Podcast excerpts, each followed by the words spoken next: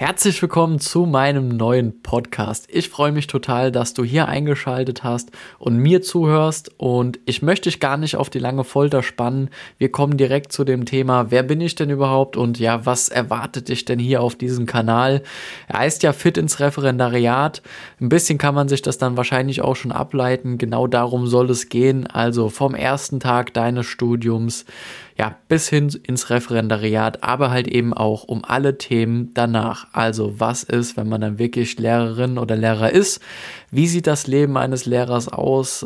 Welche Fragen und Themen kommen auf?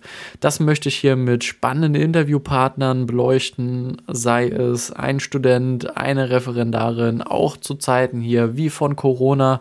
Da habe ich mich nämlich jetzt dazu entschieden, den Podcast hier zu starten oder halt eben auch so Gäste wie zum Beispiel ein Schulleiter, dass man da einfach mal gemeinsam in den Dialog geht und eure Fragen beantwortet. Das ist mir persönlich nämlich ganz wichtig.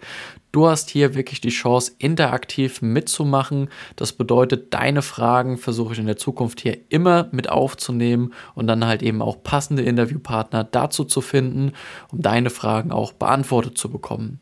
Ansonsten noch ein paar Worte zu mir. Also ich selber habe meinen Hintergrund in, ja, im Versicherungswesen. Das heißt, ich habe da meine Qualifikation. Das bedeutet auch da, weil das ist ein Thema, das habe ich schon gemerkt, das kommt immer mal wieder und die Leute haben da wirklich ganz, ganz viele viele Fragezeichen vor sich. Ja, was ist denn im Studium überhaupt da relevant für mich an Versicherung oder halt eben spätestens zum Referendariatsbeginn?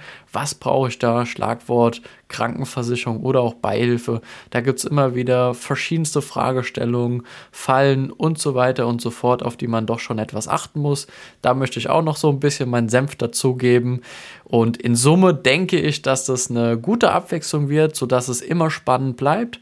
Wie gesagt, der Appell an dich, Bring dich selbst mit ein, stell mir deine Fragen, nimm jederzeit Kontakt zu mir auf und ich suche die passenden Interviewpartner und arbeite die Themen für dich, für euch auf.